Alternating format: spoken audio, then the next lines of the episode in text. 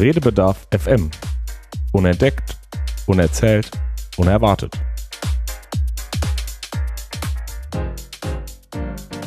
Hallo und herzlich willkommen bei Redebedarf FM. Heute mit unserer zweiten Sendung. Ich bin Julia Borgfeld. Und mein Name ist Markus Knapp. Und unser heutiger Gast ist Reinhard Kraft. Und Reinhard ist Architekt und Galerist. Das ist ja schon mal eine spannende Kombination. Reinhard, wir kennen uns ja jetzt auch schon ein bisschen länger. Du kommst aus Hannover und hast ja doch schon eine eigentlich ist, wäre deine ganze Geschichte, glaube ich, wäre jetzt abendfüllend. Deshalb müssen wir mal gucken, auf welche Aspekte wir uns heute so ähm, beschränken. Du bist eigentlich Architekt und auch immer noch, wenn man das so sagen darf, im verhältnismäßig hohen Alter immer noch ganz aktiv. Ja, stimmt. Ich denke, dass ich der Architektur verpflichtet bin, also meinem Leben lang. Ich bin also Nachkriegskind und äh, habe eigentlich, mein Vater war auch Architekt, habe eigentlich immer nur mit Bauen zu tun gehabt. Mhm. Und äh, ich hatte das große Glück, dass ich in der Nähe des äh, zerstörten Herrenhäuser Schlosses gewohnt habe mit meinen Eltern. Und äh, mein Spielfeld war eben dieses Trümmergrundstück des Herrenhäuser Schlosses. Und äh, ich konnte dort immer in den Trümmern buddeln und fand immer geschliffene Gläser, äh, äh, die von den Kronleuchtern, die an den Kronleuchtern hingen. Und mit diesen äh, Gläsern, die meine ähm, Freunde gerne haben wollten, habe ich dann äh, sehr viel Geld verdient, in Anführungsstrichen sehr viel. Also dadurch konnte ich die ganzen Western mit John Wayne und Ach was. Äh, sehen. Ähm, und das war eigentlich, das ist eigentlich mein Leben gewesen. Das hat eigentlich mich so geprägt bis heute. Hm. Bin ich eben, ja, wie gesagt, der Architektur. Ich komme nicht mehr ohne aus. Ne? Ja. Der Nachteil ist, äh, den ich für mich sehe, wenn ich durch die Straßen fahre und ich äh, stehe an einer roten Ampel und ich habe dann die Möglichkeit, mich mal so ein bisschen umzusehen und ich sehe dann schlechte Architektur. Ja. Oder ähm, was auch passiert, dass heute die moderne Architektur, mit der ich große Probleme habe, äh, weil sie relativ langweilig ist. Mhm. Das sind, aber das kommt daher, weil es Investorenarchitektur ist. Mhm. Äh, das ist nicht mehr so, wie ich es erlebt habe, dass ich auf einen Bauherrn getroffen bin, der auch eine Leidenschaft hatte zu bauen. Oft waren es Ärzte, die ähm, dann aber auch Wert auf Qualität gelegt haben. Die wollten irgendwas haben, was andere nicht haben. Das hört sich ein bisschen dumm an im Augenblick, aber und das vermisse ich eigentlich, wenn ich äh, heute unsere Neubauten sehe. Also Hannover ist gerade äh, in der Richtung, äh, wenn ich, ich war kürzlich in Berlin, da habe ich sehr viel bessere Architektur gesehen als hier in Hannover. Und ich meine immer, es gibt diese Computerarchitektur. Mhm. Und die erkennt man sehr schnell an dem, an der Aufreihung gleicher Fenstergrößen ah, okay. und so. Und äh, das ist für mich äh, eine sehr gefährliche Entwicklung. Und äh, das hat dann auch mit Bauhaus nichts mehr zu tun. Da ist auch kein Flachdach, äh, macht das dann auch nicht mehr wieder wett. Ja.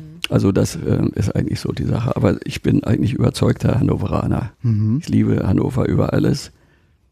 Äh, habe auch immer hier gearbeitet, habe mich hier selbstständig gemacht. Ich habe mal eine kleine äh, Zwischenpause gemacht, vier Jahre Düsseldorf, in einem großen Büro gearbeitet. Und das wollte ich eigentlich mal, damit ich mal sehe, was eigentlich diese großen Cracks, ja. Äh, wie die überhaupt arbeiten. Und damals das Büro Hendrich und Petschnick gibt es leider nicht mehr in der Form, ähm, die damals wirklich alle Hochhäuser gebaut haben, Unilever in Hamburg und Ach, das war äh, BASF oder Thyssen, äh, das Thyssen-Hochhaus in, in Düsseldorf, das mhm. Dreischeibenhaus. Mhm. Das sind alles Architektur- äh, Ikonen heute, ne? Sind, mhm. stehen auch unter Absolut. Denkmalschutz und ja. da konnte ich damals mitarbeiten und das hat mir sehr gut gefallen. Mhm. Wie kann ich mir das vorstellen jetzt? Also du wärst wahrscheinlich abendfüllend, dass du schon erzählst, habe ich vorhin schon gesagt, wie, wie du so als Kind hast du in den Trimmern gespielt, da hat man ja als heutiger Mensch überhaupt gar keine Vorstellung mehr. Also Hannover war ja zu Riesenteilen zerstört. Jeder, der in Hannover schon mal im neuen Rathaus war, wird es an den Modellen, kriegt man so einen mhm. Eindruck, aber du hast es ja noch richtig miterlebt. in deiner Jugend, wie ging das dann weiter? Gab es dann schon schnell wieder eine Schule oder weil Naja, irgendwann bist du ja also äh, Hannover lag in Trümmern. Also ich bin mit meinem Großvater, der so ein kleinen, äh, ein kleines Eisenwarengeschäft hatte in Fahrenwald, bin ich mit äh, dem Handwagen quer durch Hannover über übers Kröpke und Egidien Torplatz, also Egi, ja. Bis nach Dören gefahren, äh, also mit dem Handwagen gezogen, um Mhm. ein Ofenrohr zu holen. Ach, Äh, ich traue mich oft, diese Geschichte gar nicht zu erzählen, weil es die jüngere Generation mir das gar nicht glaubt. Ne? umso spannender finde ich Ja, das, diese absolut. Vorstellung. Ähm, nee, das ist einfach nur eine, eine Zeitgeschichte. Also ähm, ich denke, dass äh, also äh, die, die was, was mich zum Beispiel sehr belastet heute ist, ich sehe überhaupt keine Kinder mehr auf der Straße. Mhm. Wir waren damals nur auf der Straße. Also meine Mutter hat wahnsinnig gelitten, weil ich nie rechtzeitig zum Essen gekommen bin. mein Vater legte großen Wert darauf, dass die Familie immer zusammen am runden Tisch saß und gegessen Ja, hat. Das gibt es schön. heute auch alles nicht mehr. Oh ja, Naja, also Oh ja. was ich so höre in Familien, da ist denn die Tochter beim Ballett und der Sohn spielt Tennis, der Vater macht das und alle sind unterwegs und ähm, also wir versuchen das zumindest. Nun ist unser naja Sohn gut, ja erst äh, wenn, dreieinhalb, aber ja, wenn der, wenn der Versuch da ist, ist Ja. gut und äh, finde das auch sehr wichtig, diese gemeinsame Zeit, weil das ist aber du sehr wirst, wenig. ja, du wirst aber noch, die Zeit kommt ja, wenn dein euer Sohn erstmal größer wird, Stimmt. dann ist das äh, zu Ende. Und, da, und meine Eltern haben eben großen Wert darauf gelegt, dass wir immer zusammen, ich habe zwei Schwestern, wir waren also zu fünf, saßen wir und haben immer gegessen. Mhm. Wir durften nicht reden. Oh, Ich musste beide Hände auf dem Tisch haben. ja. Das hört sich heute alles so ganz Nein, furchtbar das an. klingt komisch, aber das versuche ich meinem ähm, Kind auch noch zu vermitteln. Wir, wir haben immer eine Serviette gehabt, Ja. die wurde dann auch immer gebügelt und und äh, ich kann Gestärkt heute, ich kann bis heute äh, ohne Serviette kann ich heute nicht essen. ja, Äh, Im Restaurant sowieso nicht, hat man ja immer eine Serviette, aber auch zu Hause hm, hat dich äh, geprägt. muss ich einfach meine Serviette haben. Also das Ja. sind alles, hört sich alles für junge Leute, hört sich das alles ganz furchtbar an. Ne? oh, Aber ich, äh, mich hat das eben so geprägt, also so lebe ich auch. mhm. Und ähm, ja, so ist das. Mhm. Ja, ist ja auch ähm, wichtig, seine Routinen äh, zu haben und Dinge, die äh, einen wohlfühlen lassen, oder? Also, die man kennt, die einem heimelig vorkommen, die zum, zum eigenen, vielleicht auch sogar schon Wertesystem ge- dazugehören, oder? Also das äh, habe ich jetzt nicht, ich weiß ich diese Frage nicht einzuordnen. Ähm, was, ich weiß nicht, was du meinst damit.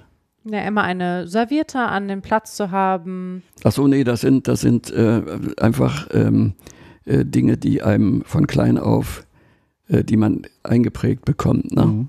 Und ähm, Es würde dir ja auch, auch fehlen. Also es ist ja auch ein, auch ein Wohlfühlen ja auch irgendwo. Ne? Du sagst, ich brauche das so, weil ich kenne das so.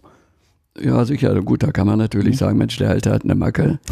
äh, aber das sind Dinge, die, die einen als jungen Menschen, also die, die einen prägen und Mhm. die man auch sein Leben lang nicht vergisst. Ne? Komischerweise ist es auch so, dass man im Alter immer mehr, also da gibt es eine Geschichte, mein Vater war auch Architekt, war aber ein, äh, im Gegensatz zu mir, ein völlig anderer äh, Typ. Also er war sehr äh, vergeistigt und, und sehr musisch. Er hat immer Klavier gespielt Mhm. wollte auch, dass ich das kann und ich war aber, ich konnte gar nicht diese Klavierstunde machen, weil ich immer Angst hatte, dass draußen auf meinem Trümmergrundstück irgendwelche fremden Kinder da rumlaufen.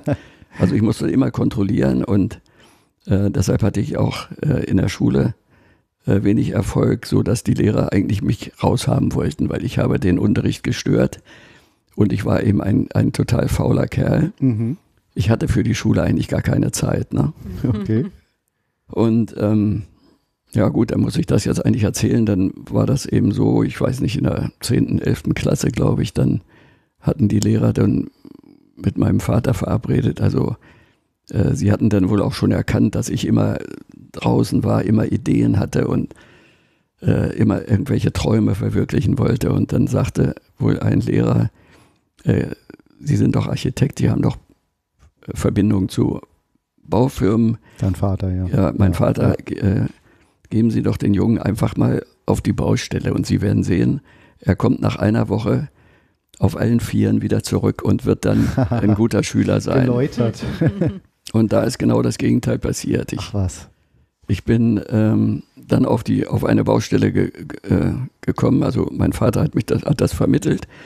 Und ähm, das war so ein kleines, äh, ein Familienhaus, was damals gebaut wurde, noch konventionell, also nicht so wie heute. Da gab es noch die Maurer. Auf der Baustelle waren, Mhm. glaube ich, zehn Maurer. Das ist heute gar nicht mehr, Stimmt. trifft man heute nicht Ja. mehr an. Nee. Und äh, ich kam dann ähm, jetzt so als, als Junge äh, dahin und plötzlich habe ich gemerkt, dass das meine Welt ist. Mhm. Ich habe also sofort erkannt, also hier fühle ich mich zu Hause. Ne? Ich mochte die Maurer gerne, das, sind- die liebe ich, ich liebe heute immer noch, verehre heute immer noch die Handwerker. Mhm. Manchmal habe ich großen Stress mit Auftraggebern, die denken, ich bevorzuge die Handwerker. Das stimmt nicht. Ich, als Architekt ist man objektiv zwischen Auftraggeber und Ja, den Ausführern. So. Mhm. Das ist einfach das Handwerk. Also um das jetzt kurz zu sagen, ich bin dann, da habe ich meine Welt entdeckt und äh, das haben, hat mein Vater sehr schnell erkannt. Mhm. Und dann haben die da ein Lehr, eine Lehre draus gemacht. Ich habe also drei Jahre gelernt und bin gelernter Maurer. Ach, Und ähm, das ist äh, eine Sache, die ich eigentlich täglich äh, spüre, welcher Vorteil das ist. Ne? ja. Also erstmal kenne ich die, äh, die Seele der Handwerker. Ne? Ja, Mhm. Hat sich zwar auch jetzt inzwischen alles so ein bisschen geändert, klar. aber ich, äh, oft sind es furchtbar bullerige Typen, die schreien groß rum und so. Im Inneren sind es aber ganz sensible Ja. äh, empfindliche Menschen, ne, Mhm. mit denen man sehr gut äh, sofort ins Gespräch kommt und die mir dann auch sehr viel erzählen über ihre Sorgen und so. Und das finde ich eigentlich gut. Äh, der, äh, was heute auch immer noch mein, ähm, der, der, ein großer, großer äh, Mittelpunkt oder wie soll man sagen, meines Lebens ist, dass ich etwas schaffe, Mhm. was ich ähm, hinterher begutachten kann oder was Ja. mich auch überlebt. Ne? Ja, Also ich entwerfe ein Haus, ja. äh, im günstigsten Fall für eine Familie und sehe, wie diese Familie dann in diesem Haus lebt Mhm. und die Kinder sich wohlfühlen. Und wenn ich dann irgendwann äh, gestorben bin, wird es dieses Haus aber immer noch geben. Ja. Genau. Und das ja. ist eigentlich, das ist eine ga- ganz äh, eine große Philosophie in meinem Leben, dass ich irgend, irgendwas, ich muss also immer irgendetwas schaffen, was bleibt. was ne? bleibt, genau. Da Mhm. kommt man wieder auf Marcel Proust, äh, die- auf der Suche nach der verlorenen Zeit. Das habe ich als Student gelesen, dieses Buch. Äh, hat mich sehr beeindruckt und ähm, ja, hat mich eigentlich auch, auch in irgendeiner Form auch Mhm. wieder ähm, dahin gebracht, wo ich heute bin. Mhm. Das finde ich auch. Julia. Ich habe tatsächlich noch mal eine Frage ähm, zum Handwerk. Du hattest sehr ähm, ähm, ja auch über den äh, sensiblen Teil irgendwie äh, und das Handwerker so eine Art Seele auch haben, die sie äh, irgendwie auch in ihren Beruf mit einbringen. Würdest du sagen, jetzt auch in der Verbindung, dass du ja auch noch nebenbei Galerist bist, also das heißt, wir haben ja auch eine starke Verbindung von Kunst und Architektur. Ähm, würdest du sagen, dass Handwerk auch eine Form von Kunst ist? Eigentlich ja, würde ich so sehen. Also ich, ich habe oft mit, ähm, äh, mit Auftraggebern zu tun, früher nicht, heute aber. Früher guckte man sich in die Augen, da kriegte ich den Auftrag, da wurde nicht schriftlich gemacht und ich kriegte mein Honorar ausbezahlt bis auf den letzten Pfennig. Mhm. Heute ist das was anderes, heute muss man alles schriftlich machen. Mhm. Und ähm, es ist eine Generation herangewachsen, die äh, mit dem Handwerk überhaupt nichts mehr anfangen können. Also ich habe äh, kürzlich einen, Auf einen, einen jungen Rechtsanwalt gehabt als Au- Auftraggeber, Mhm. der kaufte sich dann sofort eine Wasserwaage und hat dann am Wochenende die Wasserwaage an die Wände gehalten und geguckt, ob das nun wirklich im Lot ist. Ne? Mhm. Das ist nicht im Lot. Das kann es gar nicht sein, weil Mhm. es ist Handwerk. ja. Ja. Und da habe ich dem gesagt, der fuhr natürlich auch wieder so ein dickes Auto und einen dicken Mercedes. und da habe ich gesagt, Alle wissen Sie. Sie dürfen Ihr Haus nicht mit Ihrem Auto vergleichen. Mhm. Ihr Auto wird millionenfach gebaut. Stimmt. In die Forschung sind Millionen geflossen, um Milliarden. dieses Ja. Milliarden Ja, vielleicht sogar. Ja. Ja. Während Sie dieses Haus, das ist ein Unikat, das gibt es auf der ganzen Welt nicht noch einmal. Und Mhm. die Handwerker, die das machen, äh, der Maurer, der den, den, die, die Wand mauert, anschließend verputzt, das ist Handwerk. Und man kann nicht verlangen, dass das alles auf den Millimeter genau, das geht nicht. Wer- Das finde ich, das finde ich total interessant, weil das, das öffnet mir jetzt direkt ein bisschen die Augen, weil erstmal war ich sowieso beeindruckt. Also in dem Haus, in dem wir hier wohnen, hinterher habe ich dann eine Vorstellung gehabt, habe ich eigentlich, es wundert mich eigentlich, dass es überhaupt fertig geworden ist.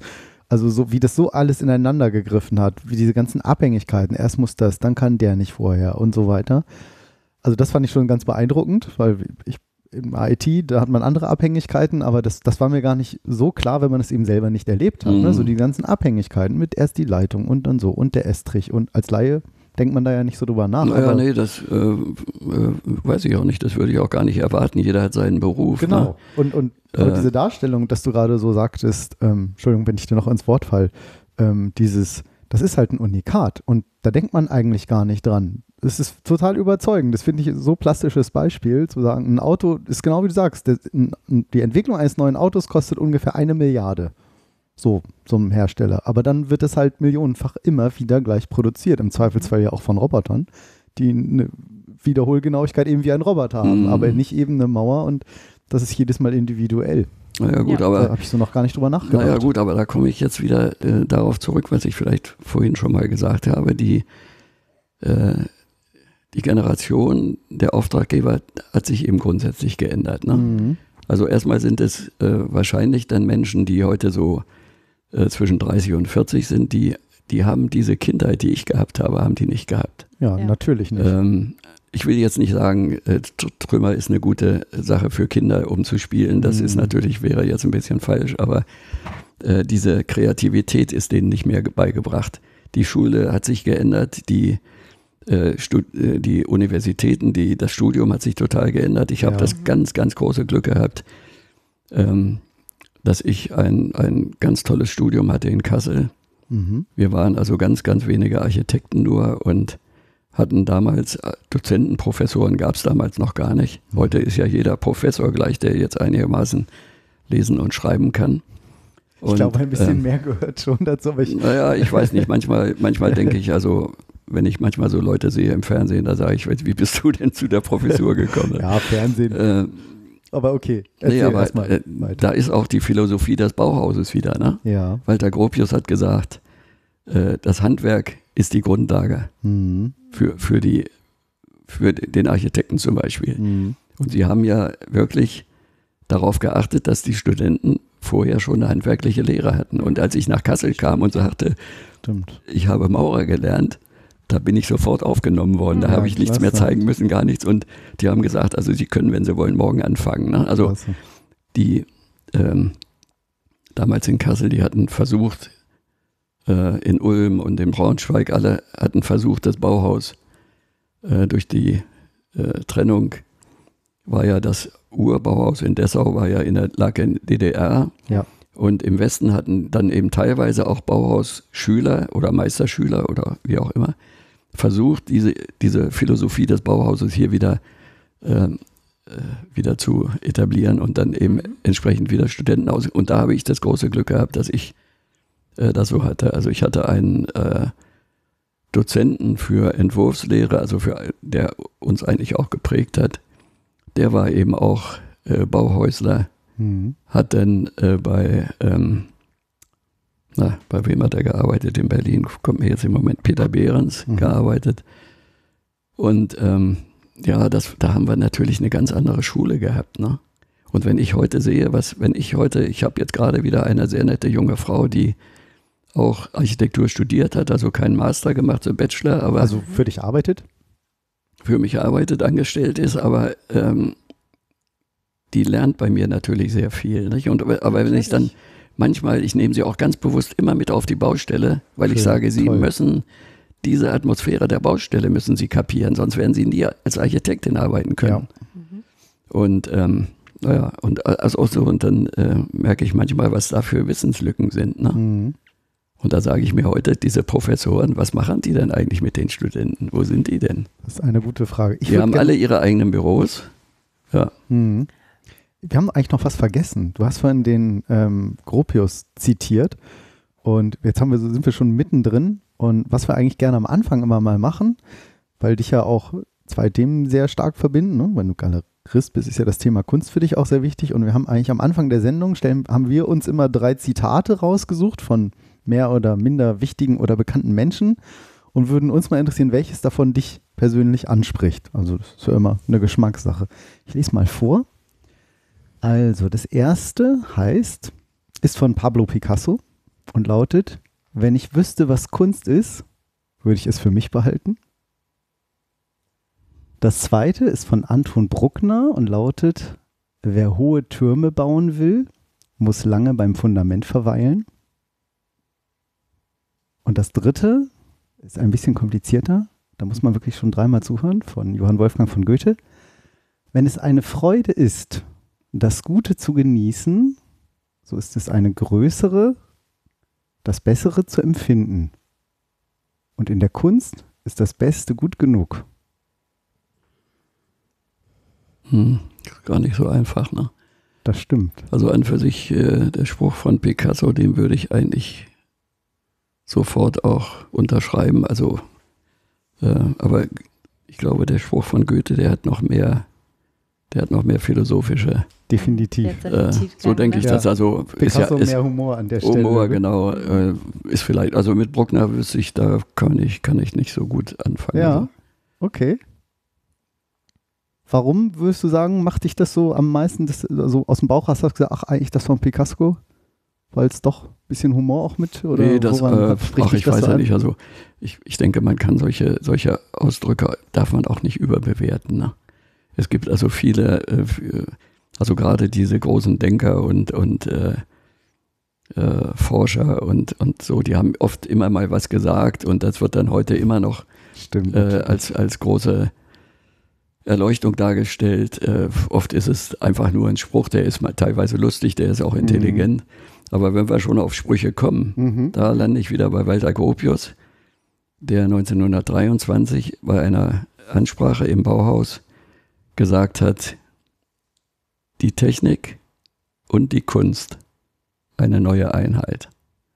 Und wenn man sich das mal so ganz in Ruhe mal auf der Zunge zergehen lässt, ist das eine unglaubliche Voraussagung oder, oder, oder Bewertung auch. Denn wenn man überlegt, zum Beispiel, ich sage jetzt einfach mal, weil viele Leute das nachvollziehen können, man denkt an den Freischwinger, nicht? Dieses, Mhm. dieser berühmte Stahlstuhl, ähm, der äh, von Marcel Breuer, manche sagen Mats Darm, entworfen wurde, Ja. ist eigentlich letztlich nie so ganz gekl äh, geklärt, wer es nun wirklich entworfen hat. Aber da ist es so, dass ein Entwerfer, ein Architekt, Designer, ein Entwerfer, sage ich mal, Mhm. Äh, sich hingesetzt hat und, und hat einfach diesen Stuhl erstmal so mit Bleistift gezeichnet. Ne? Ja, wie so ein Mhm. S oder So ein nee, S, wie so ein, dieser- doch, wie so ein S fast, ne? Ja, nur dieser- mit so einem Genau. Einstrich weniger. So, und jetzt äh, ist diese Zeichnung da und vielleicht ist dann auch mal ein Modell gebaut worden in den Werkstätten des Bauhauses und so. Aber dann kommt die Industrie, also die, die Technik. Mhm. Stimmt. Und die äh, nimmt sich dieses, äh, dieses Stuhles an, dieses Entwurfs, und dann wird das tausend, vielleicht millionenfach hergestellt. Mhm. Ja. Und ähm, da kann man viele Beispiele nennen, natürlich. Ne? Mhm. Aber das, und das habe ich dann in meiner Galerie, äh, habe ich diesen Spruch, den ich schon als Student also unglaublich gut fand. Also ähm, äh, da habe ich dann eine Ausstellung draus gemacht die Mhm. dann, also, und zwar äh, habe ich dann mich auf Autohistorie, ähm, dann äh, traf ich einen, einen Autohistoriker, gibt es auch, die sich also nur mit Autoentwicklung beschäftigen. Und mit dem zusammen haben, haben wir dann eine wunderschöne Ausstellung kreiert. Und da habe ich äh, Zeichnungen gehabt von italienischen Automobilentwerfern. Mhm. Und die waren komischerweise meinen Entwurfszeichnungen, wenn ich meine allererste Idee auch auf Papier bringe mit Bleistift, sehr ähnlich. Ach, Und dann ja. wurde, nach dieser Skizze wurde dann irgendwann entstand ein Rennwagen. Ne? Mhm. toll, ja. Und das war eben, also ich weiß jetzt gar nicht, ich bin so ein bisschen vom Thema ab, ne? Aber passt das schon. war dieser Spruch eben. Ja. Äh, Kunst und Technik, Ja, eine neue Einheit. ja. Und äh, ob das nun ab 1923 dann gleich anfing, also, aber so ist das eigentlich. Mhm. Es ist heute so, man, man denkt zum Beispiel an den Kolani, der jetzt kürz, kürzlich verstorben ja, ist. gerade. Der, das war ja auch noch so einer, nicht? Der hat auch erstmal einen Bleistift genommen und ein Papier und hat erstmal hingekritzelt, natürlich. würden viele Leute sagen. Ja.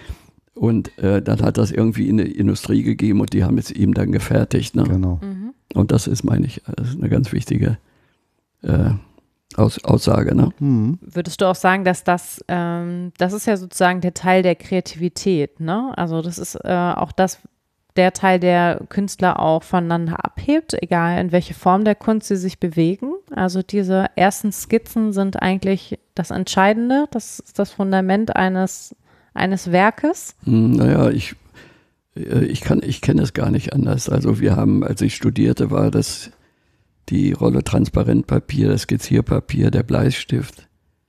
Möglichst weich musste er sein. Äh, Und die erste Idee, die man hatte, hat man eben auf Papier gebracht. Ne? Mhm.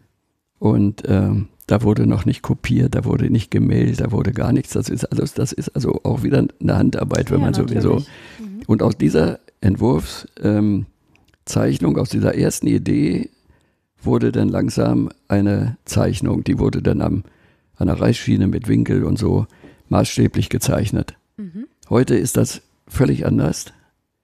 Es gibt also viele Architekten, die wahrscheinlich gar keine Reißschiene mehr haben im Büro. Das wichtigste Instrument bei, in meinem Büro ist eben die Reißschiene. Ne? Ja. Und ich habe einen großen, großen Kasten mit Farbstiften Mhm. und fange auch sofort an, das farbig zu hinterlegen. Und so dass ich mal einmal für einen Arzt gebaut habe, der dann sagte, was haben Sie denn für ein Programm? Ne? Und ich sagte, das ist mein Programm, habe ich meine Hände gezeigt. Ja, Mein Programm nennt sich Faber Äh, Copico oder Nee, nee, es gibt, also ja, es gibt aber Leute, die sind dann schon so weit abgerückt, die können sich gar nicht mehr vorstellen. Das ist das. So, aber ähm, das ist eben, und das, Mhm. ob das jetzt ein Designer ist, der eine Teekanne entwirft oder ein, ein Automobil oder ein Flugzeug zum Beispiel, habe ich gerade neulich im Fernsehen sehr interessant über den, äh, wie hieß der nochmal, der Flugzeugbauer, Ähm, den sich dann die Nazis so ein bisschen äh, rangeholt haben. Äh, ähm, Dornier, ne? das weiß ich jetzt gar Dornier, nicht mehr. Ich habe gerade den Raketenmenschen, äh, den Von Braun. Nee, im nee, Kopf, der- aber der, der war ja nicht, nee, nee. Flugzeugbauer. Äh, ich glaube, Dornier ist das, Das gewesen. kann Ein, sein, ein ja. leidenschaftlicher Kerl, nicht? Der, der, der, das Flugzeug, das war seine Welt, nicht? Also, Ja. Und Fluggeräte, sag ich mal. Naja, und der hat auch, der, der hat ausgeziert. Der, der, die, die erste Idee war erstmal, da wurde erstmal hingekrickelt, ne? Mhm. Mhm. Kann ich dich aber beruhigen, gibt es heute auch noch äh, Ja. sehr viel. Geht nicht vielleicht, also vielleicht machen viele Menschen das auch schon im digitalen Medium. Ähm, aber allein meine Frau, und ich meine, die ist ja nun auch Jahrgang 78, ist ja jetzt verglichen, eher eine heutige Generation, da lachen jetzt die Leute drüber, die natürlich wesentlich jünger sind, aber auch immer Zettel und genau das mit dem Transparentpapier nochmal drüber malen, über einem Grundriss nochmal entwerfen. Also Ja, ja, Gibt also gut, sie, hat ja, sie hat ja bei mir im Büro ge ge gearbeitet. das kann natürlich Also sein, der entweder- gute Einfluss. Ja, ich kann mir vorstellen, dass Steffi damals, äh, dass ich sie da schon beeinflusst habe in der Mhm. Richtung.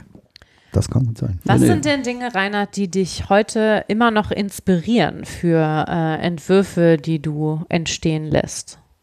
Gibt es ähm, irgendwelche Routinen, dass du sagst, ach, ein Spaziergang, da kommen mir immer gute Ideen? Oder gibt es Sachen, die du dir gerne anschaust, die dir gut Anregungen geben? Oder ähm, setzt du dich einfach an den Schreibtisch und es kommt dann einfach so in deine Finger? Naja, ich meine, erstmal muss ja jemand da sein, der einem diese eine Aufgabe gibt. Ne? Ja, das stimmt. Mhm. Ähm, ich mache selber auch, bin auch künstlerisch tätig, so in Anführungsstrichen, habe also mein Leben lang immer äh, irgendwelche, äh, also eine Kunst gemacht, so. Aber es war immer eine konstruktive Kunst, ne? Mhm. weil ich leider, leider nicht frei malen kann, was ich gerne möchte, aber ich kann es nicht und das hat, ich mache es auch nicht, weil das würde katastrophal enden. Ne? Ja. Und so setze ich mich immer hin ähm, und nehme dann auch ein Blatt und fange dann an, ähm, eine Form zu konstruieren, die dann aber, ähm, naja, also mehr künstlerischen Wert hat als, das ist dann keine Architektur in dem Sinne, das, Mhm. äh, und dann habe ich sehr oft diese, diese Ideen dann in Plexiglas äh, anfertigen lassen, sodass dann also auch Skulpturen entstanden sind. Ne? Aber immer konstruktive Geschichten, also anders kann ich es leider nicht. Ja, und wie kommst du da so zu deinen Ideen? Also geht das, wie stelle ich mir das jetzt vor? Gehst du dann so in deinen Raum, in dein, da wo du die, oder da wo du so künstlerisch bist, im Atelier, setzt dich dann einfach hin oder Nee, das, morgens, ähm, einige haben Leute Ideen unter der Dusche, das ist ja manchmal ganz nee, verrückt. das weiß ich jetzt nicht. so- Also.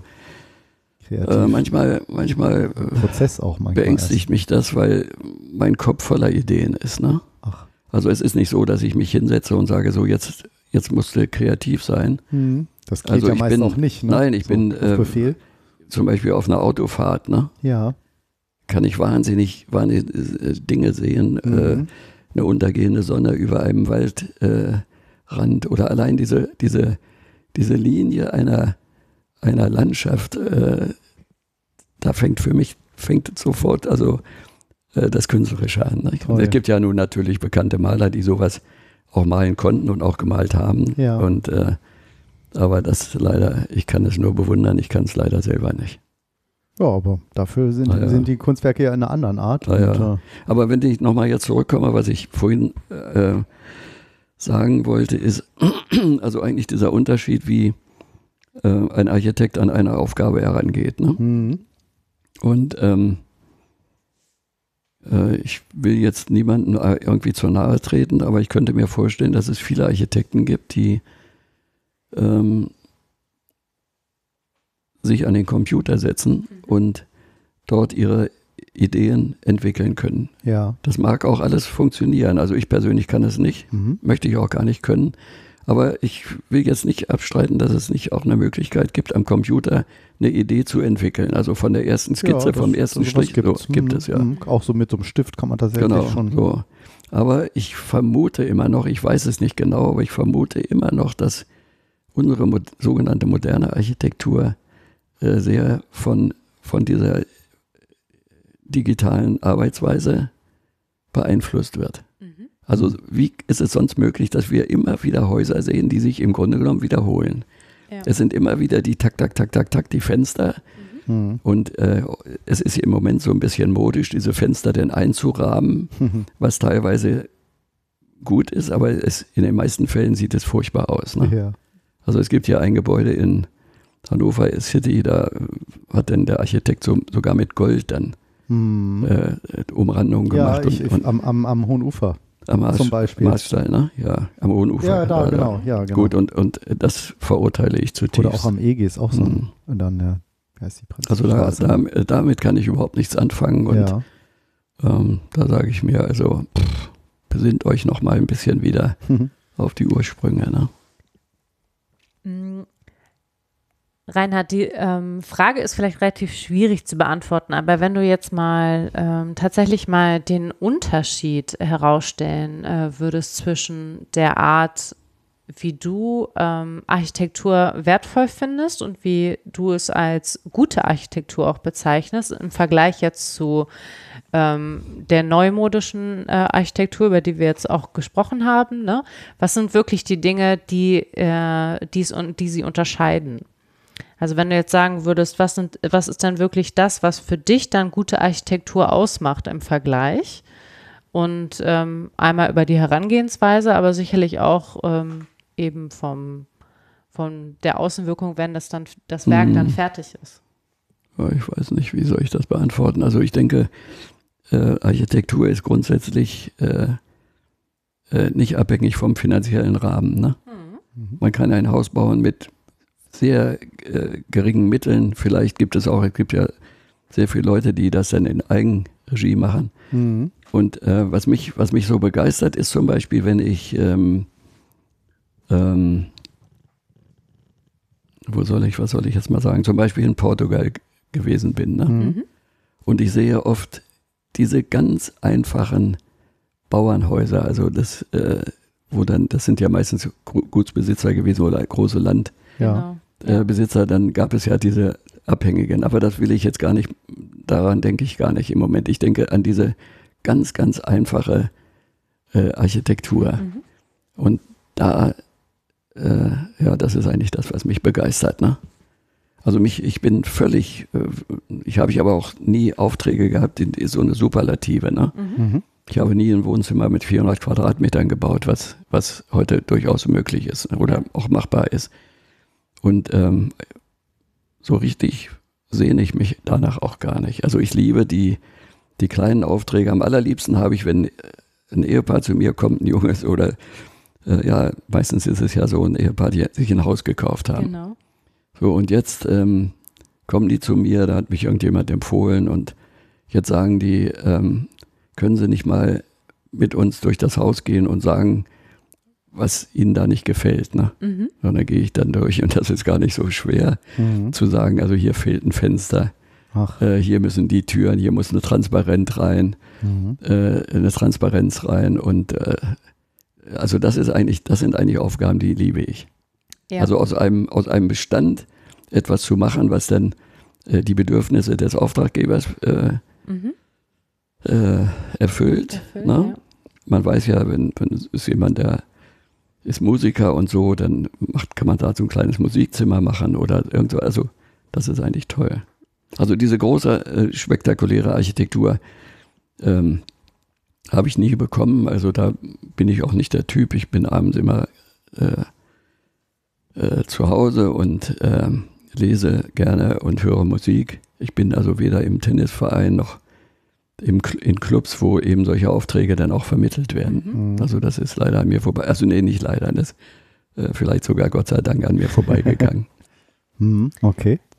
Ähm, würdest du sagen, dass es ähm, wichtig ist, dass mh, diese Werke einfach eine Form von Individualität haben und äh, vielleicht auch mal hochgegriffen, vielleicht etwas philosophisch, äh, eine Form von, also irgendwie ein Gefühl, eine Seele haben, also dass da Persönlichkeit hinterhängt, Mhm, dass man das ja. spürt? Also ich bin, ich bin fester Überzeugung, dass jedes Haus eine Seele hat. Mhm. Mhm.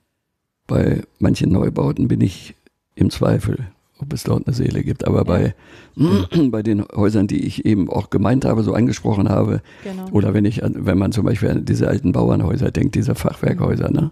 Ja. äh, wenn ich da in diese große Diele komme oder so, da, da höre ich förmlich das Haus atmen. Also das da, stimmt. Das Nee, ist das was ist- anderes als in unserem Neubau. Nee, nee, das ist, ja klar, das, stimmt, das, ja. haben, das haben wir leider nicht äh, erreicht in der modernen Architektur. Ne?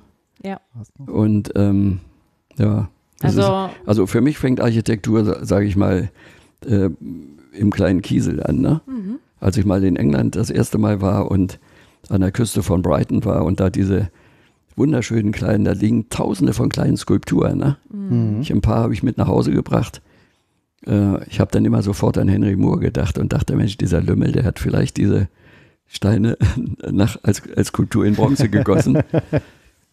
Kann, äh, ist vielleicht gemein zu sagen, aber vielleicht ist es so. Also, Manchmal entstehen so ganz. nee, Architektur, Sachen ja so. Architektur fängt eigentlich, äh, glaube, mein Freund äh, Stefan Schwertfeger, der hat mir mal gesagt, wo Architektur anfängt. Und er sagt, stell dir vor, du hast einen Würfel in der Hand. Mhm. ja. Ne? Ja.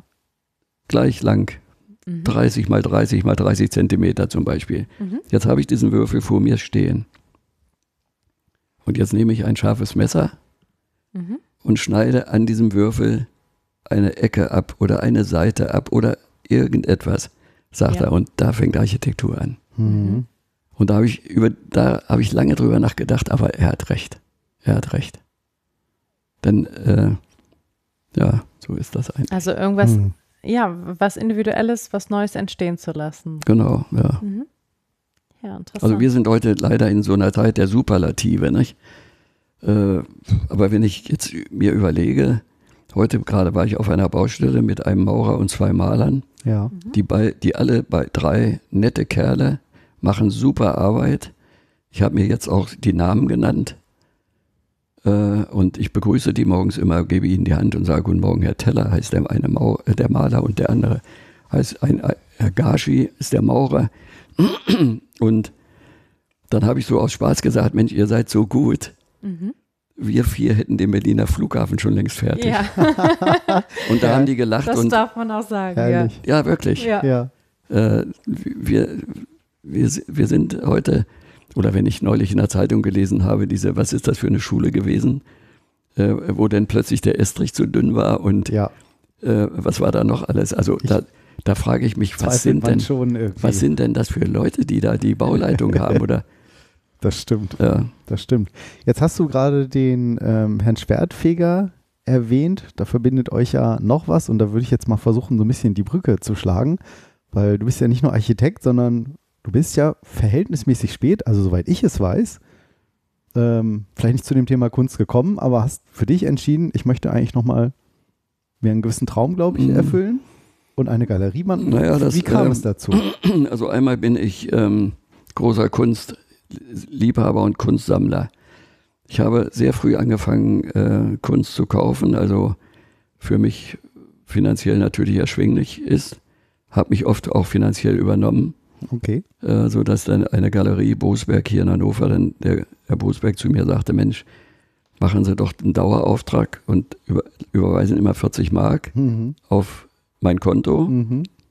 Und wenn nach fünf Monaten ist dann eine Summe entstanden, da können Sie sich eine Grafik kaufen. Mhm. Und das habe ich gemacht und so bin ich an sehr, sehr viel Ach, das ist ja gute. Grafik gekommen, die ich mir sonst nie ge geleistet hätte. Die Nein. 200 Mark hatte ich, hatte ich nicht, aber diese 40, Das ist ja fast ein Kunstabonnement. ja, die Ja. hat mir nicht, ja, das war eine ganz, ganz schlaue, eine ganz schlaue, ja, und Mhm. dadurch habe ich bei dem sehr viel gekauft und dann, äh, aber ich weiß jetzt nicht, ob das nicht zu weit führt. Es gab, also Hannover war ja sehr verschlafen, es ist heute eigentlich immer noch, ne?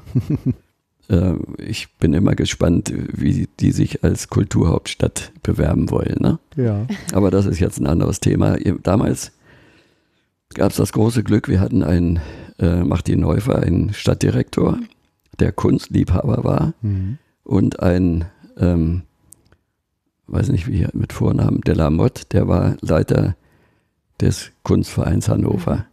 Und Han Han Hannover war damals wirklich äh, total, also wer, wer jetzt Hannover kennt, also ihr kennt ja Hannover, die Straße, die vom, von der Marktkirche zum, äh, zum Holzmarkt, glaube ich, heißt das, zum Historischen Museum führt. Ist das die, Mhm.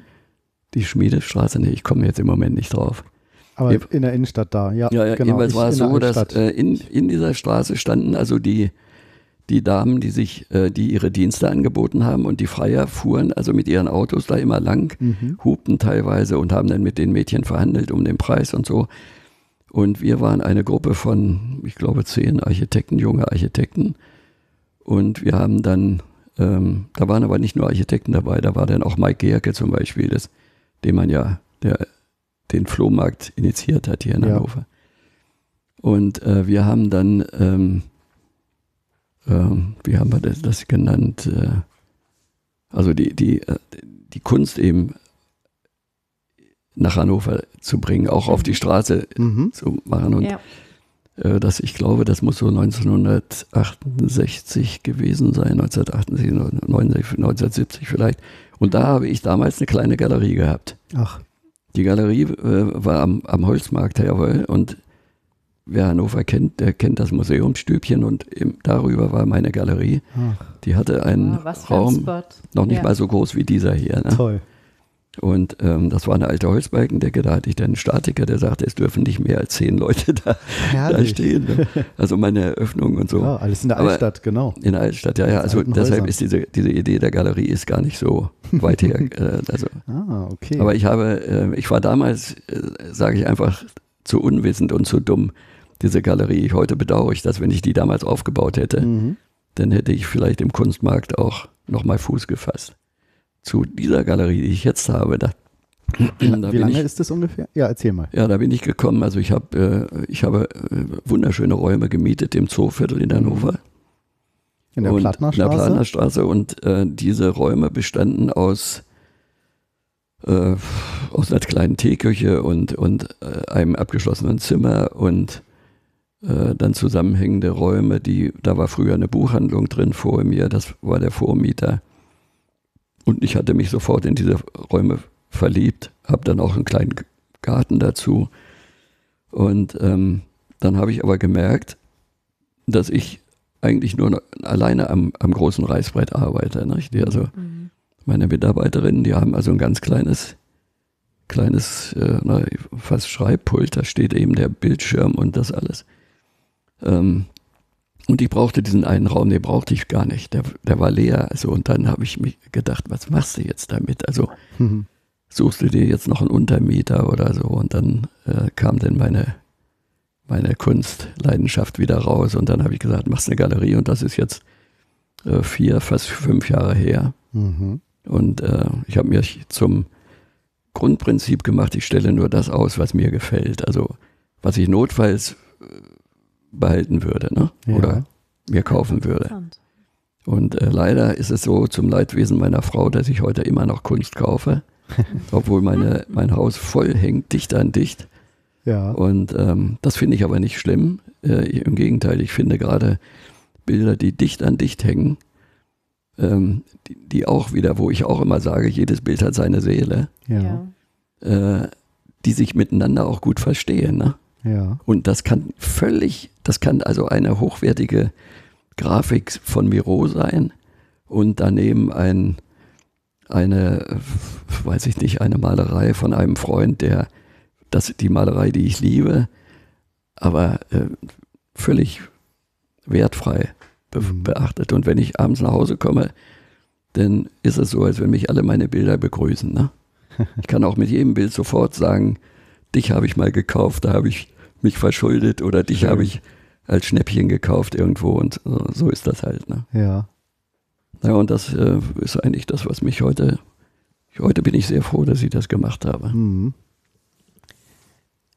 Mm, Reinhard, die ähm, letztendlich das, was dich ähm, antreibt, diese auch Kunst und Architektur, wir haben viel darüber gesprochen, dass du eben ähm, sehr viel Emotio die auch mit Emotionen besetzt sind, das heißt, ne, die eine Seele haben, da ist- steckt Persönlichkeit dahinter. Ähm, du merkst eben auch sofort, wenn das wirklich mit Herz und Hand gefertigt wurde. Die Bilder haben einen anderen Ausdruck, genauso wie die Objekte. Ähm, was ist denn das, ähm, wo du jetzt sagen würdest im äh, Nachhinein, welche Form äh, von Errungenschaften, die du äh, jetzt in deinem Leben oder Erfahrungen, die du gesammelt hast, ähm, was lässt dich denn selber ähm, im Sinne einer schaffenden Architektur so richtig stolz zurückblicken? Gibt es Naja gut, ich habe ja vorhin schon mal gesagt, ich habe leider oder vielleicht auch mit Glück nie äh, diese spe spektakuläre Architektur gemacht. Mhm. Ne? Ich habe weder Preise bekommen für meine Sachen oder ich habe Auftraggeber gehabt, die, die äh, so bekannt sind, also Schauspieler oder irgendwelche Leute, die allein schon bekannt sind und dadurch ähm, Mhm. ja, ich weiß nicht, wie soll ich das sagen. Also ich glaube, ähm, aber das habe ich alles schon mal gesagt, diese Architektur ist nicht, die, die ist nicht von Quantität abhängig, also auch nicht von finanziellen nicht. Mitteln. Also es gibt, es gibt wirklich, äh, deshalb kann ich diese Frage, ich weiß gar nicht, ob ich, wie ich die beantworten soll. Also ist nichts im Speziellen, wo du sagst, darauf bin ich eigentlich Nee, ich besonders weiß, also- stolz, wenn ich so zurückblicke. Nee, ich, ich fahre heute zum Beispiel äh, oder irgendwann also durch die Stadt und äh, fahre eine ganz bestimmte Straße entlang und sehe plötzlich links eine Gaube, die ich gebaut habe. Ne? So, da würden viele Leute das erstmal gar nicht beachten. Mhm. Ich bin heute, ich bin froh, wenn ich meine Gaube sehe, weil sie die 20er Jahre Architektur wieder gibt. Also sie ist eine Flachdachgaube, Aha. verbrettert und so, wie man das eigentlich früher auch gemacht hat in den 20er Jahren, das habe ich dann nachgemacht. Ja. Ja, und dann sehe ich mich und dann ist da mein Baby oben auf dem Dach und ich sage, hallo, wie geht's dir? Also, Ja, natürlich. und, und so ist es. äh, Ich habe natürlich viele, viele Sachen gemacht im Laufe der Zeit. Also, ja. Aber alles kleine, klei- oft kleine Aufträge, klitzekleine Mhm. Sachen. Ne? Mhm. Ja. Kann ja sein, dass du mit einem eine so eine besondere Erinnerung verbindest. Also doch, doch, das habe ich auch. Ich habe äh, meine Aufträge habe ich eigentlich immer durch Empfehlung bekommen. Ja. Und da haben mich irgendwelche Leute empfohlen und, und so ist das gewesen. Eines Tages äh, rief mich ein, äh, ein Mann an äh, ich, und sa- fragte, er sagte, er hätte sich ein Grundstück gekauft in Dören Mhm. und ähm, äh, ob ich mich mit ihm mal treffen könnte und, und ihm zu sagen, was er dort bauen könnte oder so. Na gut, habe ich gesagt, natürlich, das ist mein Beruf und davon lebe ich und äh, würde ich, Genau, ger klingt würde ich gerne tun. komisch, ja, ja. ne? So, und dann ähm, habe ich mich mit dem, äh, mit diesem Herrn getroffen und äh, er war ein sehr intelligenter Theologe, der auch in, äh, in der Kirchen, ähm, wie soll man sagen, im, im, Hierarchie. in der Landeskirche, ne? in, Ja. im, im evangelischen Landeskirche, also Mhm. bundesweit, Mhm. hatte er einen äh, großen Posten und wäre fast ähm, Präsident geworden. Aber was ich jetzt sagen will, ist, ich traf aber einen Mann, der also eine hohe, äh, eine hohe Stelle hatte, nicht? Inner, Mhm. innerhalb des, des Kirchenamtes. Mhm. Und äh, ich habe gedacht, hoffentlich fragt er dich nicht, weil ich nämlich aus der Kirche ausgetreten war. Ne?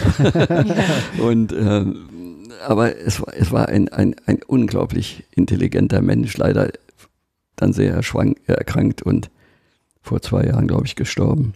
Ich will den Namen jetzt aber nicht nennen, weil ich nicht weiß, ob das gut ist. Gut, Also, Brauchen wir auch nicht. aber ich ja. habe dort einen intelligenten Bauherrn gehabt, mit dem ich reden konnte.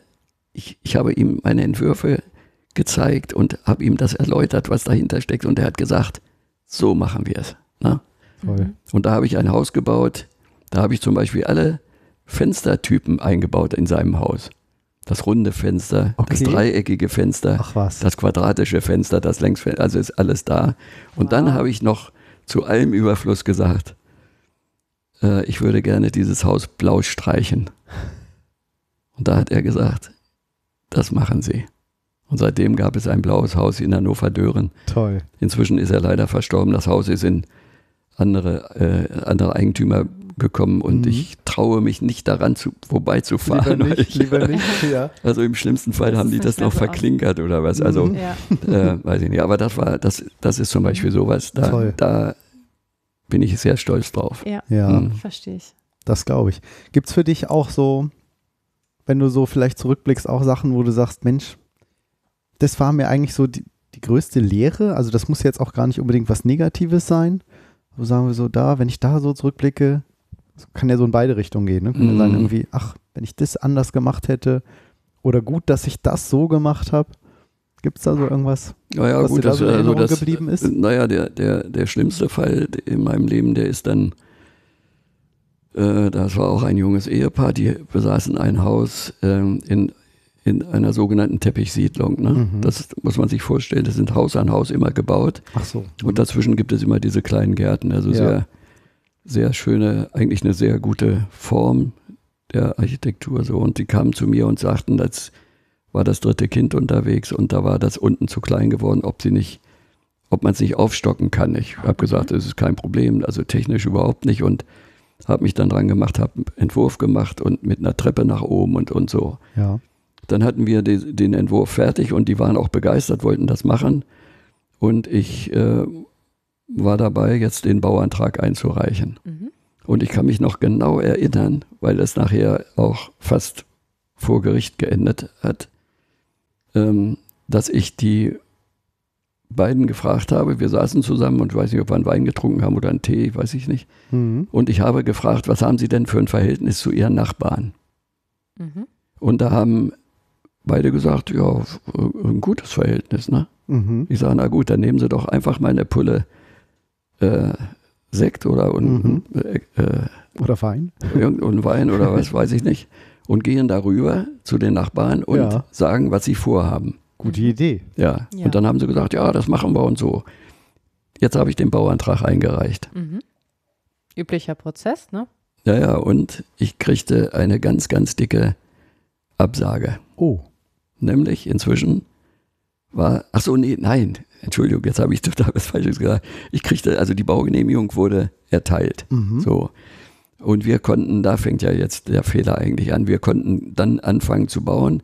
Ich hatte mir überlegt, das Ganze sollte in einer Holzrahmenbauweise erstellt werden, Mhm. so dass also die Bauteile wurden schon vorgefertigt, ein großer Kran Ja. musste die dann da zusammensetzen, dann wurden Ja. sie verschraubt und so. Und ähm, das lief auch gut. Ich war morgens auf der Baustelle, sah den großen Kran und die Teile, wie sie da hochgeschwebten und so, fand alles toll. Und dann klingelte das Telefon und dann rief der, äh, der Zimmermeister an, der diese sagte, Mensch, hier ist ja was ganz schlimm, wir haben hier Polizei vor der Tür. Was? Ähm, wir müssen hier sofort abbrechen. Oh Gott, Der Nachbar hat sich beschwert.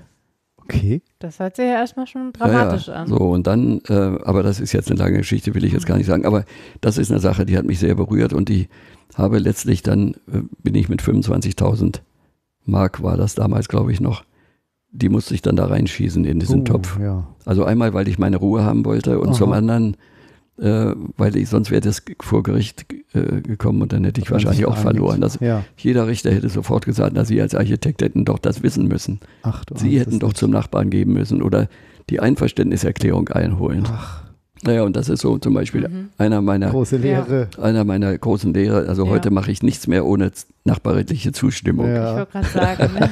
nichts ohne Einverständnis Genau, von den ja, ja. Nachbarn. Mhm. Okay. Ja. Ähm, Reinhard, ich würde noch mal ähm, auf den Punkt kommen. Du hattest äh, ganz am Anfang haben wir darüber gesprochen, was auch so, ähm, was für dich eben gute Architektur ausmacht oder auch äh, gute Kunst und äh, ähm, wo du dich auch angesprochen fühlst von äh, den Künstlern. Ähm, Im Vergleich auch zu Dingen, die technisch jetzt sehr neumodisch eher in so einem ähm, Massenprodukt irgendwie hergestellt werden, ne? wo du sagst, das ist so austauschbar. Und äh, bei guter Architektur, so habe ich es jetzt rausgehört, ist eher das Thema, man hat das Gefühl, die, äh, das Objekt lebt, hat eine Seele, ist also einzigartig in sich Hm. irgendwie. Ähm, wenn du jetzt äh, den Architekten, ja, den du heute begegnest, mit deiner Erfahrung äh, irgendwas mitgeben äh, würdest, was wäre das?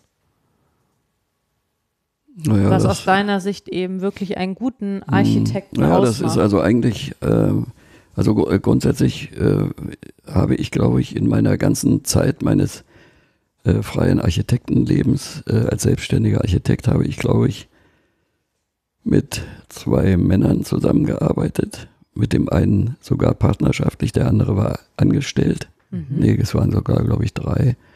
Aber der Rest waren nur Frauen und ich habe mal irgendwann drüber nachgedacht, es sind vielleicht insgesamt 30 Frauen, die bei mir gearbeitet haben, ja, Mhm. interessant. die ganz unterschiedlich äh, sich entwickelt haben. Ne? Mhm. Also Steffi ist immer noch Architektin, arbeitet auch Ja. noch im Beruf. Es gibt aber auch, Meine Frau. genau, es gibt aber auch noch äh, auch Architektinnen, die sind dann, haben geheiratet, die haben dann irgendwas ganz anderes gemacht, also gar nicht mehr genau. und dann gibt es aber auch welche, eine äh, von meinen Mitarbeiterinnen ist selbstständige Architektin in, in Frankfurt, äh, hat gute Aufträge, glaube ich, arbeitet für den Hessischen Rundfunk und so. Die habe ich dann mal wieder getroffen nach vielen Jahren. Ja. Und eine andere, die hat sich selbstständig gemacht in Hamburg, die äh, sich auf ähm, das Kerngeschäft so Banken äh, Umbauten und Mhm. so weiter spezialisiert hat. Ne? Also vielleicht 80 Prozent Innenausbau und 20 Prozent Architektur. Ja. Mhm. Aber so sind eben alle und ich arbeite unglaublich gerne mit Frauen zusammen. Ne?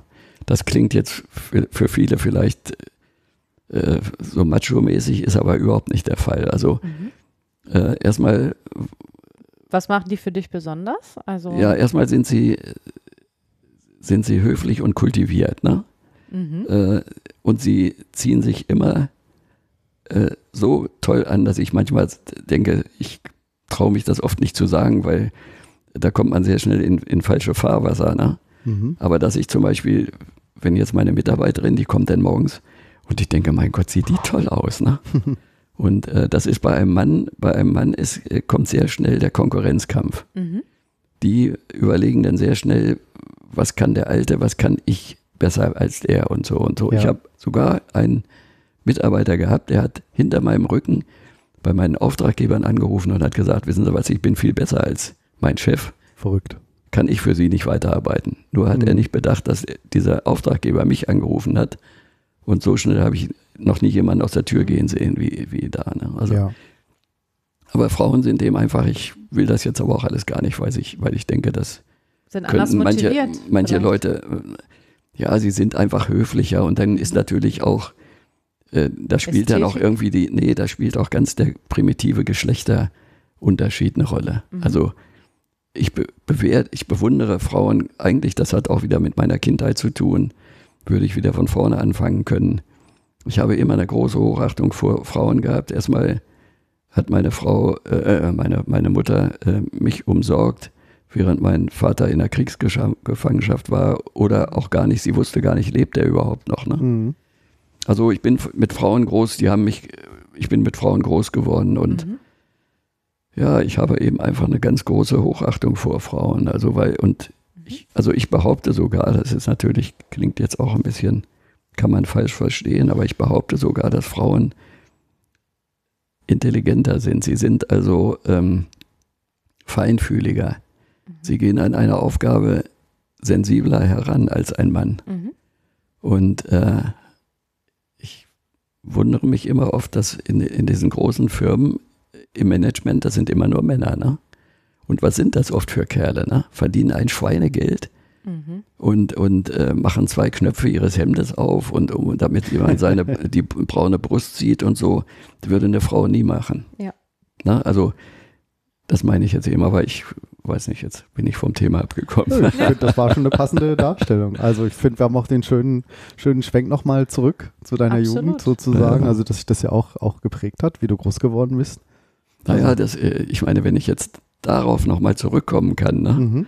wir sind ja ähm, groß geworden. Ich bin dann erst in der Grundschule gewesen, dann bin ich äh, in ein elitäres äh, Junggymnasium gekommen. Das war ein großer Fehler. Ich, es wäre besser gewesen. Ich wäre auf, vielleicht in der Realschule wäre ich vielleicht besser aufgehoben, aber weiß ich jetzt nicht. Aber nur, was, was mich auch geprägt hat, war einfach die, die Unwissenheit, also ähm, über, über Sexualität. Ne? Mhm.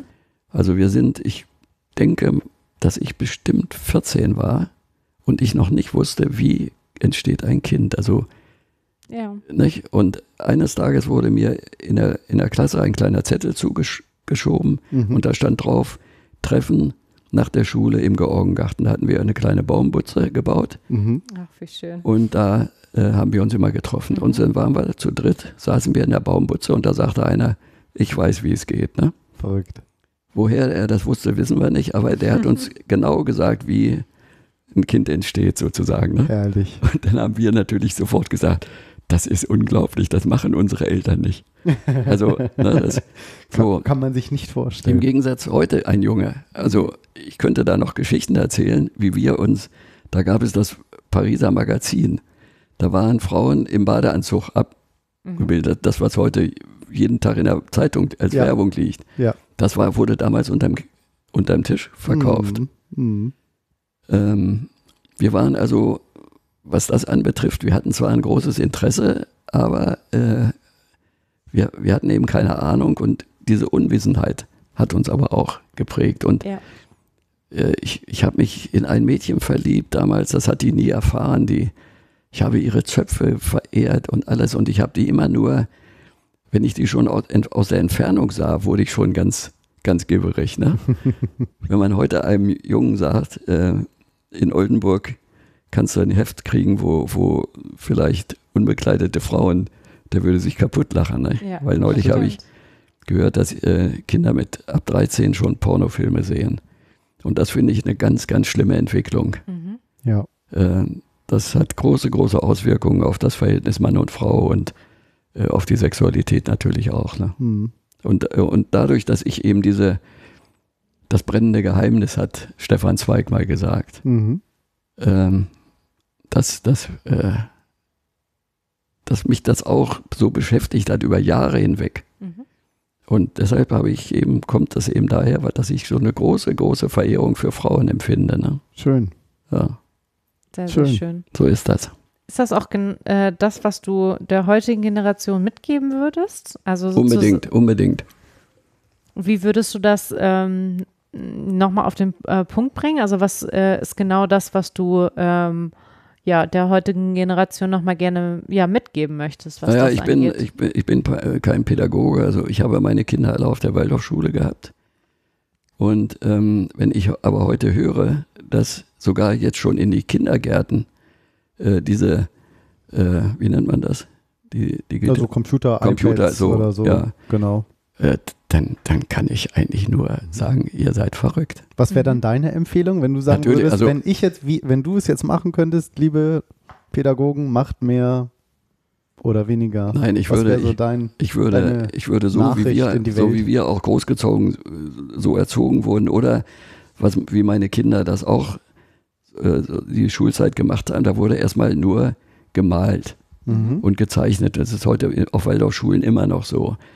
Und ähm, jedes Kind lernt eben Flö eine Flöte spielen und Mhm. da gibt es dann schon so die erste, die erste Zuneigung zur Musik. Ne? Ja.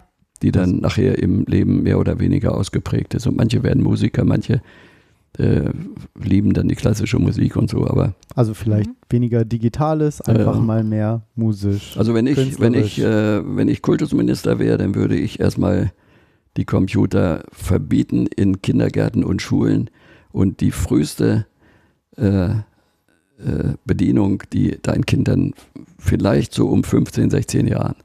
Das äh, sage ich jetzt, ich glaube, jetzt gibt es viele Leute, die laut lachen, Das weiß man nicht. äh, weil sie Mhm. mich für, das weiß für man nicht. äh, das sind andere Werte.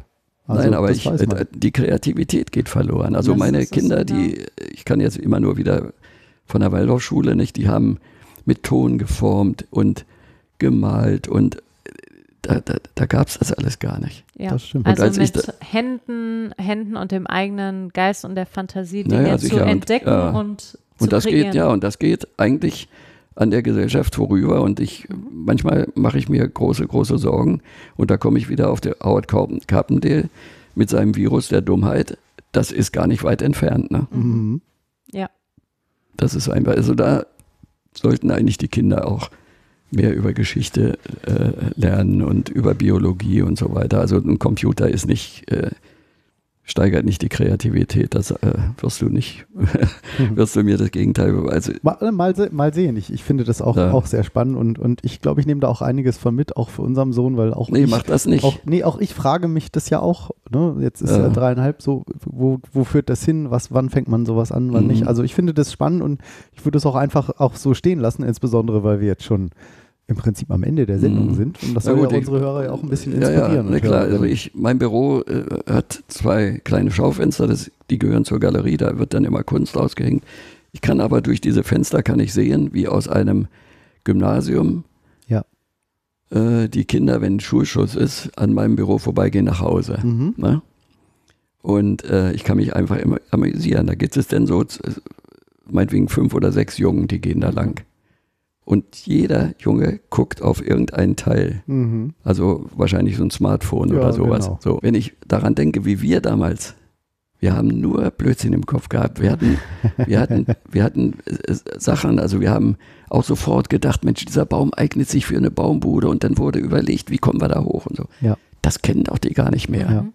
Und es stimmt, es ist wichtig. Ich habe es gerade erst wieder gelesen. Man mag ja von der Hatz halten, was man möchte, der Hannoverschen Allgemeinen Zeitung, aber da ging es genau darum, es hilft, man muss diese Zeit gerade in der Jugend und in der Kindheit, man soll das begrenzen, weil die Kinder, es ist viel wichtiger, dass die Kinder das erfahren und nicht durch einen Bildschirm lernen.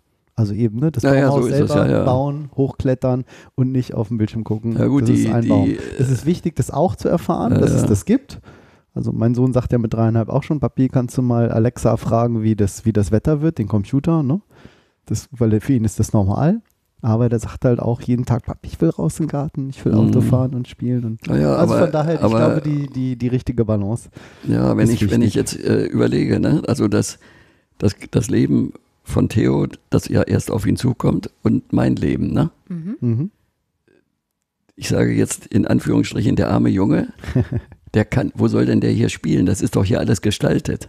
Ja. Hier gibt es äh, Gr- äh, Grünanla also Grün, äh, äh, na, Rasenflächen, da gibt es Hecken, es ist alles gestaltet, ne? Ja. Bei mir war das ja alles gar nicht. Klar. Ich Genau. habe auf so einem riesen Trümmer Ja. eines Schlosses, ne, des Herrenhäuser Schlosses, das war ja, das ist gar nicht zu vergleichen. Ja, das stimmt natürlich. Aber nun wollen wir das auch nicht wieder, Trümmer Genau. wollen wir nicht nein, wieder zurückholen. Nein, nein, auf keinen Genau, Fall. Aber nur- du, äh, also ich verstehe, dass es sozusagen, dass du daran appellierst, dass ähm, man sich, äh, dass man Freiräume braucht, wo Kreativität überhaupt entstehen kann. Es braucht Mhm. eine Form von Nährboden und äh, das kann ja auch nur entstehen durch ähm, Erfahrungen, die man macht, die durch alle Mhm. Sinne, die man durch alle Sinne erfahren kann, Zum damit Beispiel. Kreativität Ja. überhaupt entsteht und ich würde sagen, eins können wir definitiv festhalten, dass ja das auch ist, was uns von äh, Technik unterscheidet, also uns Menschen. Ähm, kre dieses kreative Denken und äh, Dinge schaffen und irgendwie äh, entstehen lassen, das ist das, was uns Maschinen nicht Mhm. abnehmen können, Naja, auch in. Zukunft. Also Aber du merkst, die so, Zeit so, zum, so zum. Schluss, wenn ich vielleicht noch eins sagen darf. Natürlich, dein Und Schlusswort. zwar würde ich, genau, dann würde ich das an junge Eltern gerichtet Mhm. sagen. Mhm. Ich habe neulich im Fernsehen den Be- Begriff, hatte ich vorher nicht gehört, Helikoptereltern. Ja. Das sind Eltern, die immer nur über ihre Kinderkreisen, die Mhm. furchtbare Angst haben, dass denen was passiert. Mhm. Sie würden denen gar nicht, denen gar nicht erlauben, auf den Baum zu krabbeln, weil sie Mhm. Angst haben, die fallen da runter. Genau. Mhm. Und sie bestimmen das Leben dieser Kinder. Die Kinder können sich nicht frei entwickeln. Also, Die, was kind, wäre jetzt der Satz? die kindliche Seele ist nicht und sage zu den Eltern, lasst eure Kinder doch in Ruhe entwickeln und la- lasst die Bildschirme zu. Ja. Ein schönes Schlusswort. So würde ich das machen. Reinhard, vielen Dank, dass du heute unser Gast warst. War ein unglaublich äh, spannender Einblick in ein sehr erfahrungsreiches Leben. Auf jeden dato. Fall. Auf jeden Fall. Ähm, Gut, bedanke mich und hoffe einen kleinen Beitrag. Genau, wir wünschen unseren. Hörern jetzt noch äh, äh, einen schönen Abend. Wenn ihr das auch mal an Abend euch anhört, dann wünschen wir euch den natürlich. Wir haben jetzt nämlich Abend Genau. und äh, freuen uns, äh, dass du da bist bei Redebedarf FM. Unentdeckt, Und er erzählt. unerwartet. Tschüss. Tschüss.